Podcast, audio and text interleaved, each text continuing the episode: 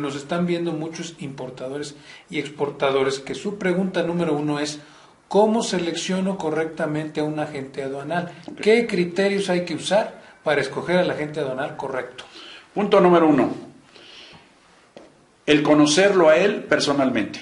Punto número dos, el prestigio que pudiera tener en la zona o en la región donde yo me desenvuelvo.